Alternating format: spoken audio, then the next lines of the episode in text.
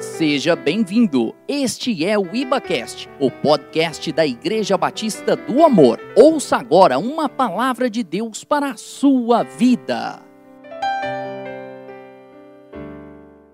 O tema dessa mensagem que eu comecei na parte da manhã é o monte, as tendas, a voz e o vale.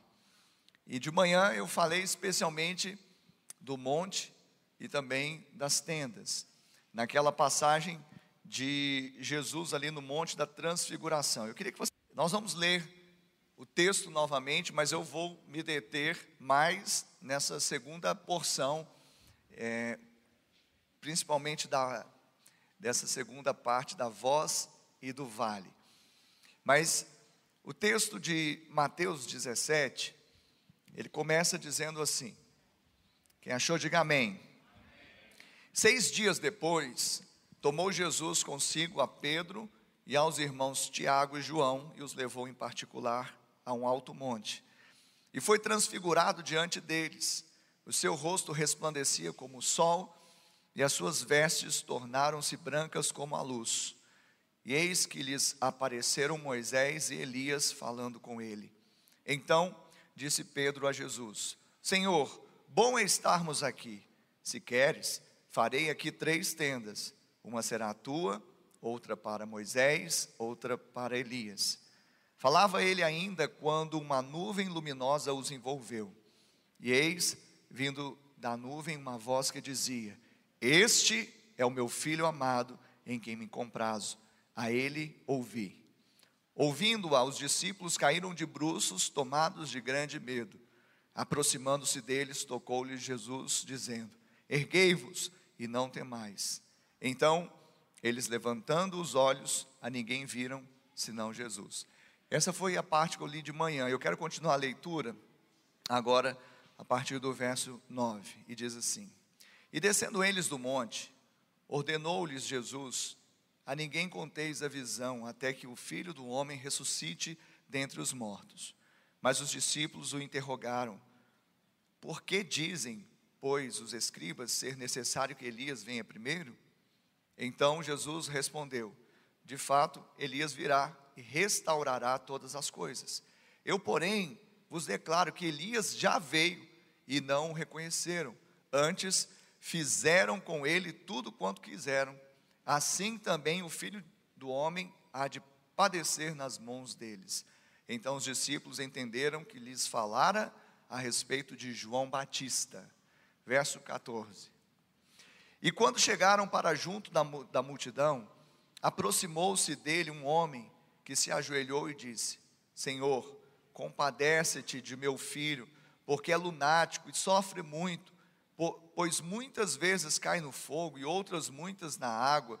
Apresentei-o a teus discípulos, mas eles não puderam curá-lo. Jesus exclamou: Ó oh, geração incrédula e perversa, até quando estarei convosco? Até quando vos sofrerei? Trazei-me aqui o menino. E Jesus repreendeu o demônio, e esse saiu do menino, e desde aquela hora ficou o menino curado.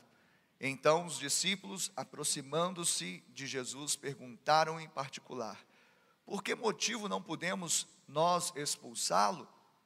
E ele lhes respondeu: Por causa da pequenez da vossa fé. Pois em verdade vos digo que se tiverdes fé como um grão, como um grão de mostarda, direis a este monte: passa daqui para colar, e ele passará. Nada vos será impossível. Mas esta casta não se espelhe senão por meio de oração e jejum. Pai, essa palavra vem novamente do teu coração. Que venha, Pai, ao encontro do nosso coração nessa noite e que nós sejamos transformados de fé em fé, de glória em glória, com o rosto desvendado, possamos, ó Pai, desfrutar de tudo quanto o Senhor tem preparado, não apenas aquilo que é bom, mas aquilo que é sobremodo excelente. Fala através do teu servo, ministra o coração da tua igreja, de todos quantos receberem essa palavra. No nome de Jesus nós oramos. Amém. Amém, queridos. Diga o monte Diga, o monte, as tendas, a voz e o vale. Essa sequência, ela está ligada ao texto que nós lemos, a mensagem que nós pregamos na manhã e estaremos pregando agora também, estamos pregando agora. Interessante, só para remontar um pouquinho, é que esse momento da transfiguração é um dos cinco principais marcos na vida de Jesus. Um deles foi o batismo, outro foi a morte, outro foi a ressurreição, outro foi a ascensão. Juntamente com esses outros quatro, aqui está o momento da sua transfiguração. É uma mudança da feição mediante a glória que estava oculta nele. Eu falei de manhã, Jesus, quando se encarnou, porque Jesus é pré-existente, ele é Deus, mas quando ele veio à terra, Paulo vai escrever dizendo que ele se esvaziou da sua glória. A sua glória foi esvaziada, ou seja, foi ocultada, porque ele ficou limitado às coisas do homem. Ele teve frio, teve calor, teve fome, mas sendo revelada na plenitude de Cristo, e Cristo em nós é esperança da glória. Diga, Cristo em mim, a esperança da glória. Aleluia. Então nós vemos aqui esse cenário, um retiro espiritual, e estavam ali os mais chegados, não porque Jesus tinha prediletos, mas porque eles foram chamados para uma, uma experiência única que marcaria inclusive o ministério. O ministério de João foi marcado, o ministério de Pedro foi marcado, assim como o ministério de Tiago, líder da igreja em Jerusalém. Então, de uma forma poderosa, Deus revela aqueles discípulos, e de uma forma profética, cada um de nós que somos discípulos de Cristo. Quantos discípulos de Cristo nós temos aqui? Então, esta é uma revelação para a igreja hoje também. Mas, de forma especial ou específica, aqueles homens têm uma experiência, um êxtase. Tamanho êxtase que eles caíram de bruços, e se Jesus não chegasse pudesse levantá-los, eles ficariam ali aterrados, como diz o texto. Mas também naquele momento de êxtase, de glória, aquele lugar sendo cheio da nuvem, também Pedro, muito impetuoso, ele vai e propõe algo, propõe construção de tendas. E aí eu falei hoje de manhã que fala de algo que, que quer manter aquele status, quer manter ali um, uma ação humana, ainda que pudesse ter um símbolo da, da festa dos tabernáculos, mas aquele não era o momento de ficar ali no cume, não era chegada a hora. A hora era de que eles realmente pudessem ser cheios, eles pudessem receber realmente toda a provisão que veio de Deus através daquela, daquele momento, mas que eles pudessem descer, que eles pudessem então ter essa experiência maravilhosa. Amém? Até aí, queridos? Amém mesmo? Então, Toda vez que nós vemos na Bíblia, ou quase sempre quando nós vemos na Bíblia a palavra monte, nós podemos associar com presença de Deus. Nós podemos associar com providência. Nós podemos associar com provisão, com a glória. Mas também existe ali no monte, ou seja, ali nessa atmosfera da presença de Deus, há revelações que eu e você devemos estar atentos. As revelações, elas são mais importantes do que o lugar. As revelações que nós temos na presença de Deus é mais importante do que o êxtase, ou do calafrio, ou do sentimento bom que sentimos. As revelações são, na verdade, o fim, são o propósito, são o desígnio de Deus. Porque de nada serve, de nada seria válido, só sentir um arrepio, só sentir um êxtase, só ficar assim aterrado, mas que isso não produzisse nada prático. Então, essa experiência com Pedro, Tiago e João, Jesus quis dar a eles também uma experiência que pudesse ecoar, que pudesse transcender, que pudesse ir além, que pudesse não apenas ficar no cume, mas também no sopé, não apenas no monte, mas também no vale. Quem está me entendendo e pode dizer glória a Deus? Deus quer fazer isso. Deus quer te dar experiência como a que você está tendo hoje aqui nesse culto maravilhoso, de unção, de poder, da nuvem nos envolvendo, dos louvores tocando no nosso coração, de sermos realmente impactados com tudo aquilo que está sendo ministrado, mas certamente o Senhor quer nos levar para um lugar. em que ele vai fazer com que a glória que nós recebemos, ela também flua através de nós. Quantos querem ser instrumentos de Deus? Quantos são instrumentos de Deus? Quantos querem ser usados pelo Senhor? Aleluia. É muito interessante isso. Mas há uma chave nesse texto. Enquanto eles estavam ali, ouviu-se uma voz. A voz que dizia: Este é o meu filho amado em quem me comprazo. A ele ouvi, ou seja, a voz que saiu ali do meio da nuvem era a voz de Deus, de Deus Pai. A voz era a voz que veio e falava, e ali a, a, o texto diz no verso 5: falava ele ainda quando uma nuvem luminosa os envolveu, e eis, vindo da nuvem, uma voz que dizia: Este é o meu filho amado em quem me comprazo, a ele ouvi. Jesus estava ali entre Moisés e Elias. Os profetas são simbolizados por Elias, e um dos profetas do Antigo Testamento, chamado Isaías, já havia profetizado, dizendo: Eis aqui meu servo, a quem sustém, o meu escolhido, em quem a minha alma se compraz, pus sobre ele o meu espírito, e ele promulgará o direito para os gentios. Isaías 42, verso 1. Então Jesus, ele é o cumprimento da promessa. Ali a figura de Elias apontava para aquilo que os profetas predisseram, e mesmo aquela voz de Deus saindo da nuvem era algo profético, porque próprio Isaías já havia proferido, já havia profetizado acerca desse momento em que o próprio pai se deleitaria no filho. Jesus também ele já havia ouvido esta voz dos céus quando do seu batismo lá no Jordão. Quando ele estava ali sendo batizado por João Batista, está registrado lá em Mateus capítulo 3, verso 17, a Bíblia diz que ouviu-se uma voz dos céus que dizia: Eis aí o meu filho amado em quem me comprazo. Então Jesus sabia que era amado, Jesus sabia que ele era benquisto pelo Pai, Jesus sabia que ele trazia contentamento ao coração e deleite ao coração do Pai. Jesus estava bem resolvido. Você precisa estar bem resolvido acerca disso. Porque no primeiro momento Jesus era o unigênito, agora ele é o primogênito. Então você se tornou, através de Cristo, filho de Deus, filho amado do Senhor.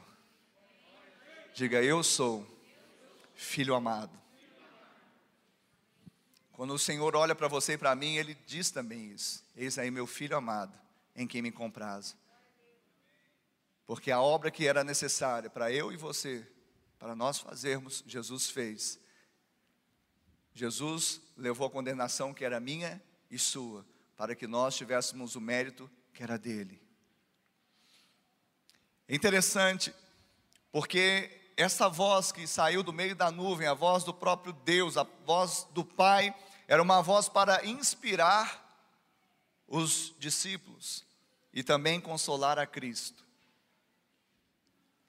Então, era uma voz que ela inspirava os discípulos, ao mesmo tempo ela também consolava Jesus. A voz do Pai, ela sempre virá para nos encorajar. A voz de Deus, ela sempre virá para nos inspirar. Assim como ele, lá no Éden, ele soprou ele expirou, né? E o homem passou a ter fôlego de vida agora, através do Espírito, ele sopra. E nos traz não apenas fôlego de vida, mas um espírito vivificado que contempla a glória de Deus. Hoje você e eu somos transformados de fé em fé, de glória em glória. E porque fomos transformados hoje, nós podemos ter a voz de Deus falando no nosso interior, com o Espírito Santo, que é o pneuma, soprando, trazendo inspiração. Quantos precisam de inspiração para viver? Eu preciso, você precisa também. Então a voz do Pai, ela veio então para inspirar os discípulos, mas também para consolar a Cristo. Porque Jesus, ele estava próximo à sua morte. Jesus, ele já havia predito, inclusive seis dias antes, quando ele estava ainda em Cesareia de Filipe, antes de subir esse monte, esse alto monte, ele estava é, em momentos em que ele já estava predizendo a sua morte, a sua ressurreição. Ele disse para os seus discípulos: Olha, é, importa que eu vá para Jerusalém e que eu sofra ali na mão dos anciãos, dos escribas, e que eu morra e ressuscite. Então Jesus ele sabia que esta era a missão. Então nesse momento na, no monte, que o monte fala de provisão, fala de prontidão, fala de glória, então o Senhor Jesus ele recebe o consolo do Pai. Ele recebe o consolo do Pai.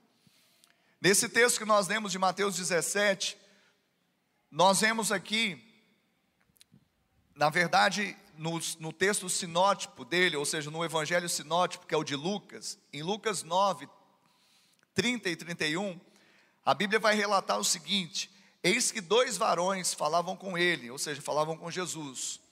Os dois varões eram Moisés e Elias, os quais apareceram em glória e falavam da sua partida que ele estava para cumprir em Jerusalém. Então Moisés e Elias estavam falando com Jesus, estavam conversando, a lei e os profetas falando: é, a graça chegou. Essa aqui é uma conjectura minha, viu? Você vai procurar, não vai achar. Mas eu imagino Moisés e Elias não é falando: ah, esse é o Messias tão esperado. Aí Moisés, eu sou a lei, ou eu trouxe a lei por, por, por, por, meu intermédio, eu trouxe a lei, mas o fim da lei é Cristo, está aqui a lei, está aqui a graça. Aí Elias fala: É, mas nós, os profetas, predissemos tudo isso, que isso ia acontecer, e eis aqui, personificada a glória de Deus Pai. E eles conversavam, isso aqui é uma conjectura, mas uma coisa está literal: que os dois varões falavam com Jesus acerca da sua partida para Jerusalém. Interessante essa palavra partida no original grego é exodon, que é alusivo ao êxodo, ou seja, saída de cativeiro. Então, quando é, Jesus, quando eles falavam com Jesus que ele ia partir para Jerusalém, eles estavam validando aquilo que Jesus já tinha como missão, aquilo que o coração de Jesus já estava impulsionado a fazer, mas especialmente que aquela missão cumprida ia trazer grande libertação aos povos, entre os quais nós estamos aqui para o louvor da glória de Deus. Quem está feliz com isso? Você não soltou nenhum foguete aí? Amém, foguetinho, mas vai melhorar.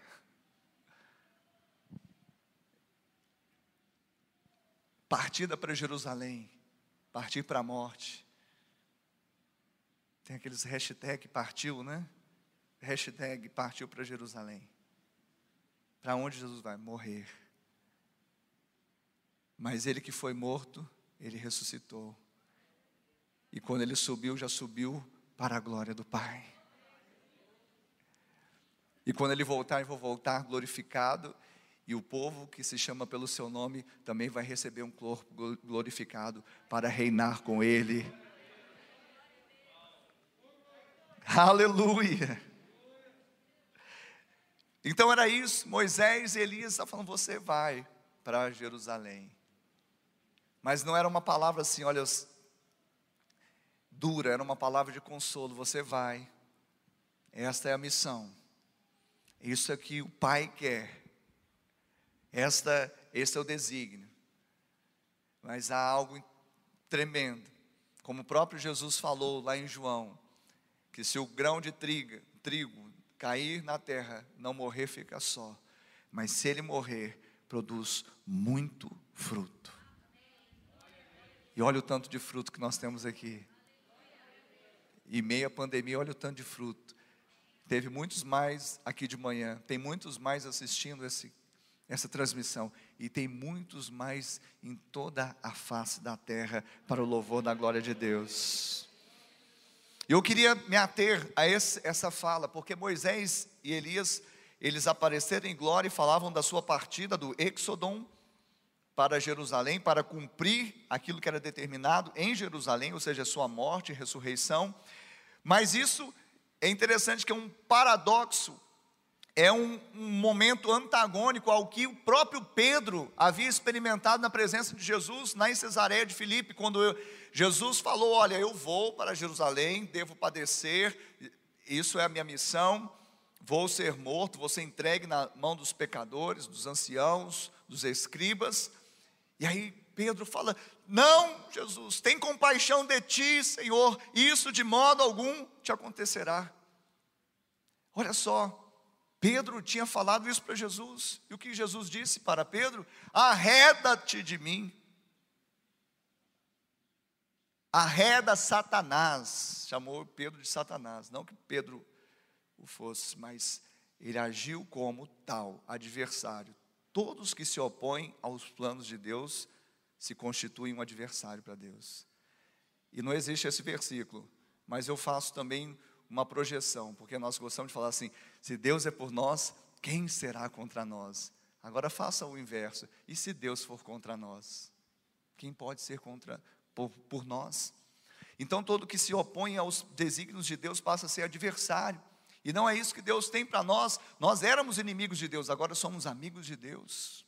Nós éramos filhos da ira, mas agora nós somos filhos da obediência.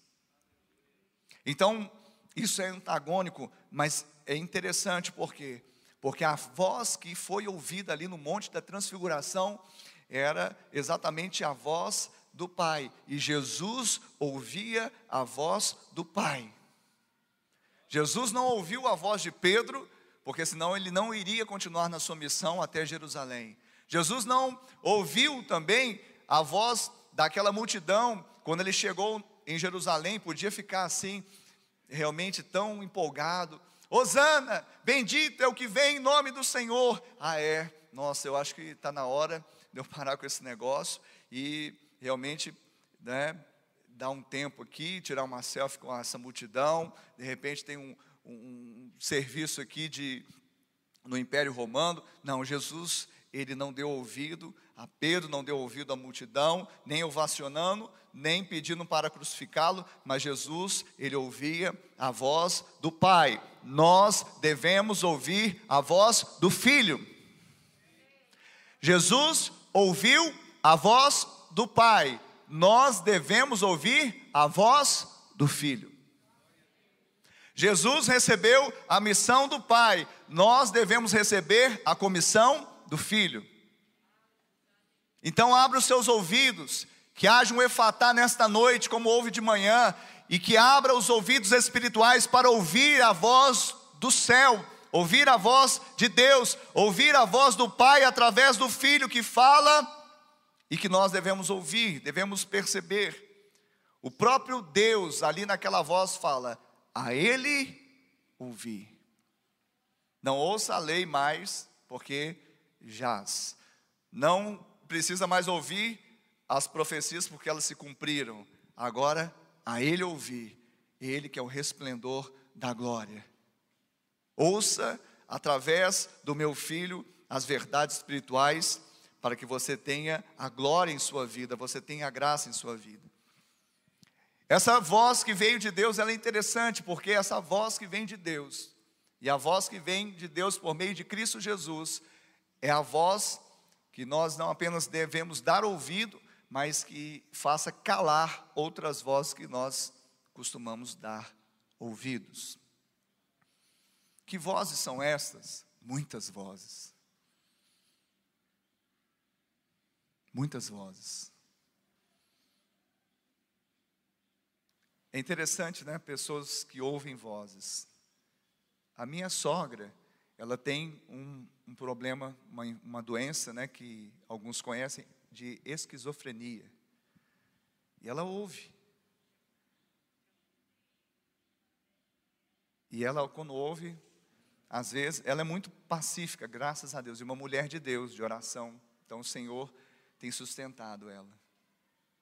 E ela é uma bênção. Não, não teve nenhum resfriado nessa pandemia. Idosa, esquizofrênica e diabética. Não teve nenhum resfriado. Está vibrando lá, tirando todo dia, quase todo dia ela quer voltar para Goiânia. Não quero ir para Goiânia. Não tem jeito mais, dona Beth. Nós trouxemos a senhora para cá para cuidar da senhora. Ah, é? é não... Com que dinheiro a senhora vai para lá? Ah, eu tenho bilhões. Eu já vasculhei esses bilhões, mas pena que é só vozes. A Ana Cláudia já foi no banco, vai, eu falei, meu bem, vai que é verdade. Mas não é. Já falou que eu era terrorista. Quando eu estava na polícia, então, fardado, eu chegava em casa, aí o negócio às vezes complicava. Mas, às vezes, nós ouvimos vozes. Não tem essa patologia, mas nós ouvimos vozes.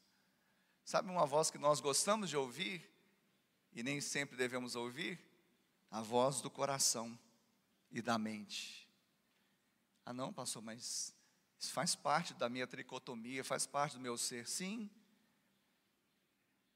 Só que eu tenho aprendido o seguinte: só ouça o seu coração se o seu coração estiver ouvindo o coração de Deus. Amém? Só tira da sua cachola se estiver vindo da mente de Deus. Até porque você tem a mente de Cristo, ela é renovada. Mas a voz do coração é uma das vozes que nós devemos fazer calar quando nós ouvimos a voz de Cristo. A Ele ouvir, diga, a Ele ouvir. Diga, a Ele ouvir. Diga assim: Jesus ouviu o Pai, eu vou ouvir o Filho. Amém?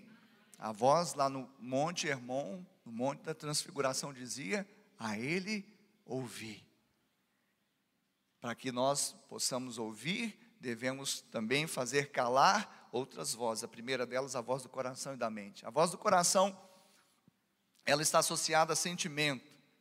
E normalmente a gente ouvir a voz do meu coração, sentir que era uma coisa boa. Adianta sentir que é bom e dar ruim? Não adianta.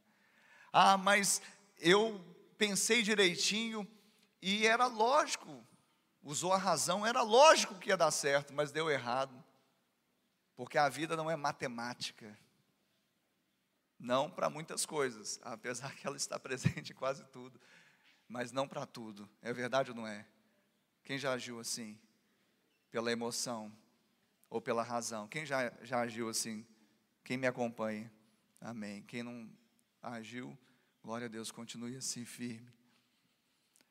Segunda voz que nós devemos fazer calar, a voz do mundo. O mundo fala Todo o tempo. O mundo é o sistema do mundo. O sistema do mundo, em todo o tempo, ele está te assediando. O sistema do mundo, ele é contrário ao sistema de Deus. Por isso, a palavra vai dizer: aquele que se constitui amigo do mundo é inimigo de Deus. Porque são dois sistemas totalmente ou diametralmente opostos, antagônicos, não tem nada a ver um com o outro. Mas o mundo em todo o tempo ele está falando. Vozes do mundo. E nas vozes do mundo a gente costuma comprar, ou aceitar, ou ouvi-las, por meio da cultura ou por meio da tradição. Cultura, quando a gente fala, todos fazem assim. Ah, todo mundo faz assim, é a voz do mundo. Todo mundo está fazendo assim, todo mundo está indo nessa direção, todo mundo está fazendo desse jeito. É a cultura, voz do mundo. Ou se não, sempre fizemos assim, ou sempre fizeram assim, tradição. Eu não falo que toda cultura é errada e nem toda tradição é errada, mas que essa tradição, ela precisa estar baseada na palavra, que essa cultura esteja a cultura do reino, aí sim vai dar certo. Quem está me entendendo e pode dizer amém. Porque toda outra cultura ou tradição que venha das concupiscências deste mundo, elas não vão cooperar para o seu bem, elas não vão cooperar para a obra do Senhor na sua vida, e o Senhor está te levando a um lugar onde você não apenas contemple a glória, porque você está comigo no monte, quem está comigo no monte? Amém? De manhã nós subimos, mas vocês já, já entraram lá em cima, né? Agora à noite. Mas se você está em cima no monte, eu quero te falar, tem uma voz. A voz do pai está dizendo: ouça o filho. E se você vai ouvir o filho, então você tem que fazer cessar essas vozes. A voz do coração, a voz da mente, a voz da tradição, a voz da cultura, ou seja, a voz do mundo. Mas tem um terceiro tipo de voz que nós devemos também fazer calar, e só fazemos quando damos ouvidos à voz do filho, que é a voz do inimigo. O inimigo fala muito. Eu poderia falar tantas frases, tantas situações, mas eu vou falar só uma que você vai entender todo o contexto. É certo que não morrereis. Você já ouviu essa, essa voz? Lá no Éden, não é?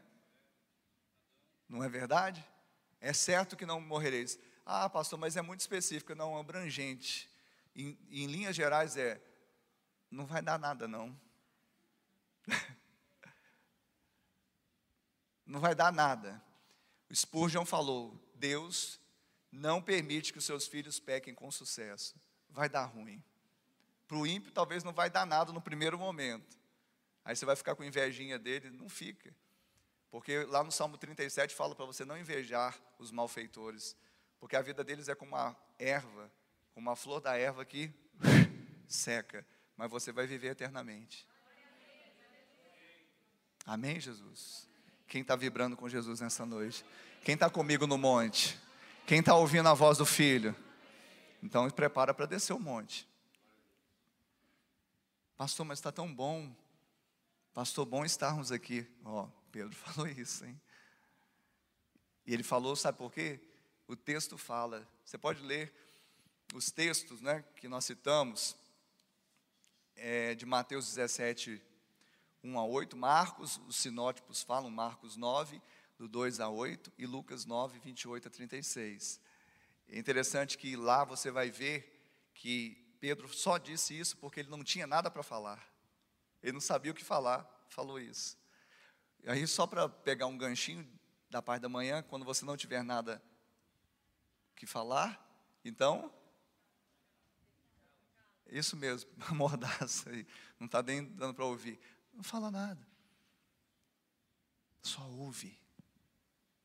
Nós estamos precisando ouvir mais para fazer calar a voz do inimigo, a voz do mundo, a voz do coração. Olha só que frase interessante: as tribulações dos vales muitas vezes fazem com que fiquemos na zona de conforto do topo da montanha. Eu não sei se você percebeu, mas Elias e Moisés estavam falando para Jesus que ele ia para Jerusalém, então ele não podia ficar no, no, no top, não podia, ele tinha que descer. Mas estava tão bom. Agora preste atenção, Talvez hoje seja o sexto dia, era seis dias depois de tudo ter acontecido, ele estava no, no, no, monte. Seis fala de algo incompleto, fala do número do homem, mas Jesus sabia que ele precisava chegar na plenitude, ele precisava cumprir o que era vindo de Deus. Então preste atenção, quando você e eu estivermos no monte, ou seja, de manhã eu falei também, o monte não quer dizer um lugar físico, tem pessoas que mistificam o monte, né? Parece que a coisa só acontece se for no monte, literalmente. Para com isso, você está no Velho Testamento. Tá bom? Porque senão, se a espiritualidade fosse vinculada ao monte físico, nós seríamos muito carnais comparado aos crentes cariocas, paulistas, belo-horizontinos, é ou não é? Lá tem monte para. Pra... e nós, tudo aqui é planinho, não tem monte aqui. Mas você está entendendo que a mulher falou para Jesus: olha, os nossos pais, eles adoram no monte, e os judeus, vocês judeus, adoram no templo. Aonde, Jesus? Jesus falou: não é aonde, é como. O meu pai está à procura daqueles adoradores que o adorem em espírito e em verdade. Não é nem no monte, não é nem no templo, é como, é como está o seu coração. Se o seu coração está sedento, você pode estar em cima de um tijolo lá no quintal da sua casa, o fogo vai descer. Se é que você me entende. Então preste atenção, querido. Quando nós estamos nesse topo, nós precisamos entender que o topo, a glória, tudo isso que é ministrado, as revelações, a fumaça, esse ambiente de graça, de mover, de êxtase, que nós ficamos assim aterrados, não sabemos o que falar, muitas vezes nos prostramos, caímos de bruço, tudo isso acontece, mas isso não é o fim em si mesmo. A necessidade do serviço deve, deve suceder o culto, a necessidade do servir deve suceder, deve vir após o culto, a adoração. Porque se nós ficássemos somente aqui, e deixássemos que o mundo continuasse do jeito que está, que está, quantas pessoas se perderiam?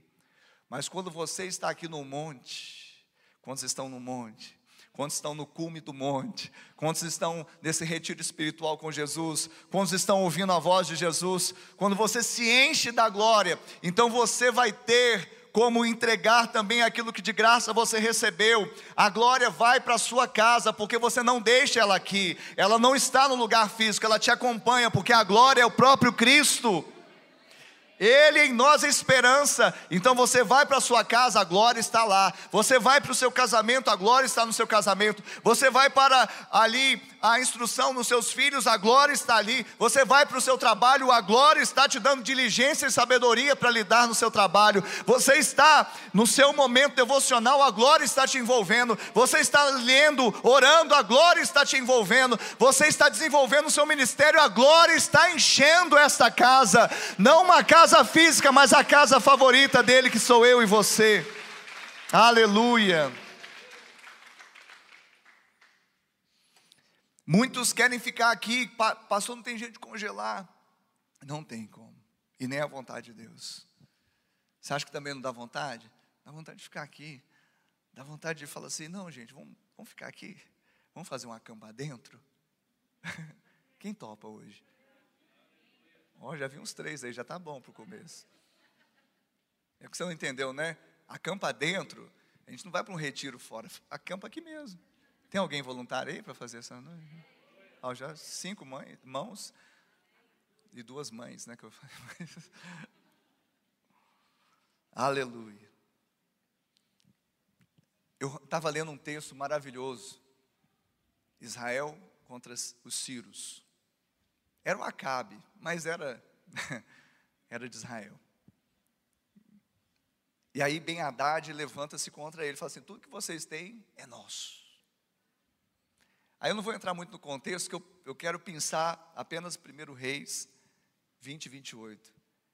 Que o servo de Deus veio falar: olha, como aquele rei, Ben Haddad, falou que o Deus de Israel é o Deus de monte e não é Deus de vale, o Senhor vai entregar esse povo tudo na mão de vocês. Porque o nosso Deus é Deus de monte, mas é Deus de vale. Quem está entendendo isso? Você está no Xaramanabassore, Deus está com você. Mas você está lá no vale, passando a prova, dificuldade, parece que você nem é crente, mas você não deixou de ser filho. Deus está com você. Se monto a minha cama no mais alto, Deus está. Se eu vou lá no mais profundo, Deus está. Porque Ele não tem jeito de fugir dele, você é dele, e ele é seu. Aleluia. Aleluia. Deus está aqui nesse lugar. Não é por causa das paredes, não é por causa da placa da iluminação, simplesmente porque Ele escolheu habitar dentro de mim, dentro de você. O vaso é de barro, o vaso é de barro, mas o que está dentro é o óleo, é o Espírito enchendo as nossas vidas. Oh! E não importa se você está no top 10 ou você está lá no vale da decisão, o Senhor é contigo. E Ele diz: Eis que estou convosco todos os dias até a consumação dos séculos. Ou seja, Ele estará com você, comigo, até o fim. Eu não sei se você está no meio da montanha, no top ou no vale, mas o Senhor é Deus dos montes e Deus dos vales. Cem mil foram mortos do exército do Ciro. Fora depois os outros que correram, o muro ainda da cidade puf, caiu sobre eles e vinte e poucos mil ainda. O caminho de Deus é perfeito, a palavra de Deus é provada.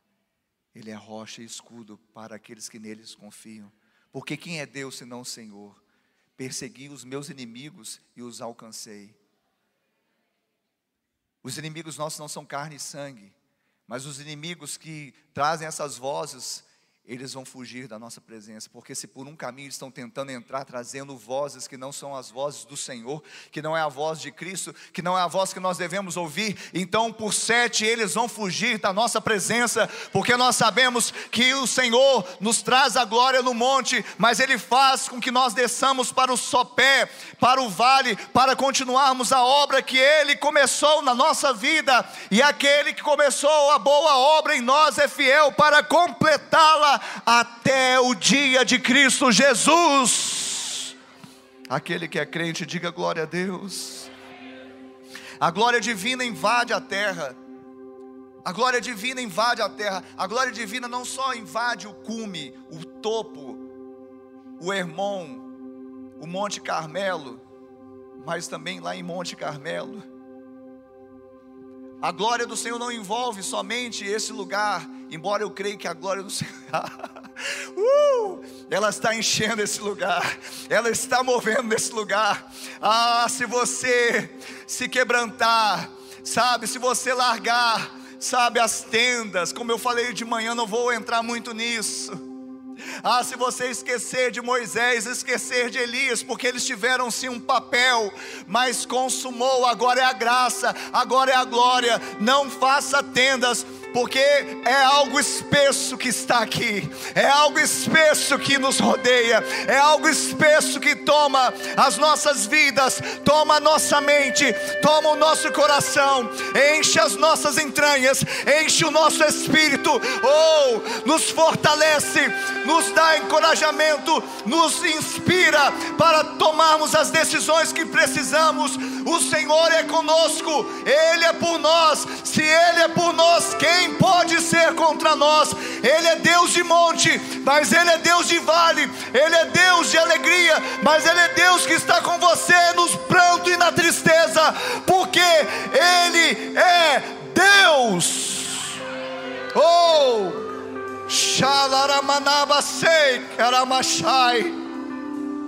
Assim como as águas cobrem o mar, a terra está cheia da sua glória, assim como a terra, assim como a, as águas cobrem o mar. A terra está cheia da glória, porque Jesus, ele não ficou lá no Hermon esperando ser assunto de lá, mas ele tinha uma missão, ele precisava descer. Quando ele desce, ele encontra um pai aflito, ele encontra um homem que tinha um, um filho apenas, lunático. Alguns dizem que ele era epilético, mas o certo é que o texto diz que ele era doente, tinha influência de demônios que aproveitavam da sua fragilidade e jogavam o menino na água, jogavam o menino no fogo, e o pai desesperado, precisando de uma providência, pediu para os discípulos, mas esses discípulos não tinham subido no monte e não puderam fazer muitas coisas, porque talvez não por mérito, mas não tinham visto a glória do Senhor. Eu e você vimos a glória do Senhor, ela nos marcou, e quem vê a glória do Senhor sabe o que Deus é capaz de fazer, sabe que Ele pode fazer. Impossível pode curar o que está enfermo, pode libertar o que está cativo, pode salvar aquele que está morto, pode levantar aquele que está no monturo. Esse é o nosso Deus, esse é que é Deus. E aí ministra ali a cura de um jovem possesso. Era o único filho, possesso, sofrendo, mas a glória não podia ficar lá no no cume do monte. Mas a presença da glória, ela desceu. E não importa se hoje você está descendo, mas desça ouvindo a voz. Desça ouvindo a voz. Pai, eu vou descer. Tá tão bom aqui na igreja. Tá tão bom nesse monte. Aqui parece que não tem problema. Aqui parece que eu sou valorizado. Aqui parece que eu tenho. Aqui parece que eu que eu posso sonhar, mas eu vou descer, porque eu vou dar ouvido à tua voz, Senhor. Eu vou dar ouvido, não mais a lei que trazia um escrito de dívida, um escrito de morte, não mais as profecias antigas, porque elas já se cumpriram. Eu vou dar a voz, eu vou dar ouvido à voz de Jesus, porque Ele é o Verbo, Ele é o Verbo que se encarnou, Ele é a própria, o próprio Logos, que é liberado, que me empodera, que me dá graça, que faz com que eu possa descer, mesmo não achando que é terreno seguro, mesmo sem saber o que vai acontecer, mesmo sem saber o que eu vou encontrar, mas eu já aprendi que não é o que eu vou encontrar na vida, mas é o que a vida vai encontrar em mim, e ela vai encontrar Jesus de Nazaré, aquele que trouxe a glória do céu para a minha vida. Eu vou descer, eu vou descer, eu vou andar no vale, no sopé do irmão. Porque a presença da glória não pode ficar só no monte, a presença da glória ah, não pode ficar só no monte. Oh, Shadalamadabasei, oh, Rimanabassou, Shadakeremanas. Ah, essa glória vai te acompanhar, essa glória já está te acompanhando seja no monte, seja na igreja, seja na sua casa, seja no seu trabalho, seja na sua família, seja no vale, a glória do Senhor, ela está com você. Oh, Xaramanabasei, de querer manás. Oh, Oh, Você pode se levantar nessa hora. Se levante nessa hora e continue a glorificar. Continue a glorificar. Continue a glorificar. Continue a glorificar. Continue a glorificar.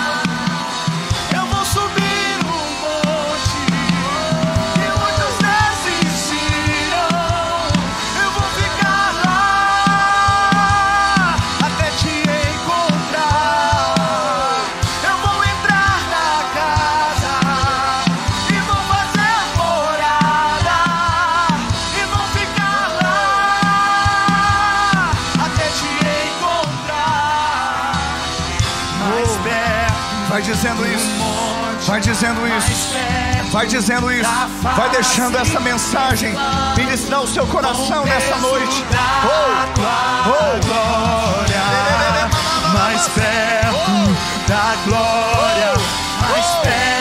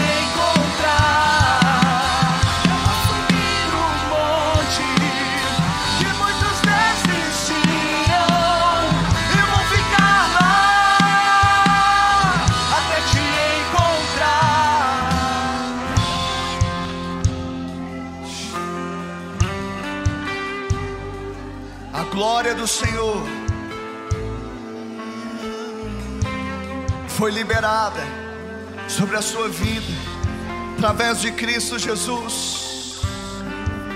E através de Cristo Jesus, se você crê, se você crê que Jesus é suficiente, não importa o que você tenha feito ou deixado de fazer, se você crê, a glória enche a sua vida, a glória enche a sua casa. Se você crê, o Senhor olha para você hoje e diz: Eis o meu filho, eis o meu filho amado, em quem me comprazo. Eu tenho prazer, o Senhor tem deleite hoje, em que nós creiamos, porque sem fé é impossível agradá-lo, e a fé é crer em Cristo, é crer no sacrifício de Cristo, é crer que Ele é Deus de monte, mas Ele é Deus de vale, Ele está com você todos os dias. Ele não te deixou, Ele não te desamparou, Ele não se esqueceu de você, Ele não te preteriu, Ele não está te punindo, Ele não está te castigando, mas Ele está te amando, Ele está te amando, amando, amando, com amor que não acaba ele está derramando graça, misericórdia, com a bondade, com a benignidade, Ele está te atraindo, porque Ele te chama para andar com Ele, quer seja no monte, quer seja no vale, ouça a voz, ouça a voz a ovelha ouve a voz do seu pastor. O nosso pastor é Jesus, é o bom pastor. Ouça a voz dele. Oh. Eu queria que você agora colocasse a mão no seu peito, na altura do seu coração. O Senhor está falando, mas também Pode ser que vozes estejam falando, dizendo: Você vai tentar de novo. Será que isto é desse jeito mesmo? Talvez a mente tentando sabotar, coração tentando sabotar, trazendo informações do passado, quando você foi ferido, quando você foi preterido mas o Senhor não tem compromisso com esta, essas coisas. Deus tem compromisso com seu amor, e Ele diz: Eu te amo, meu filho, eu te amo, minha filha.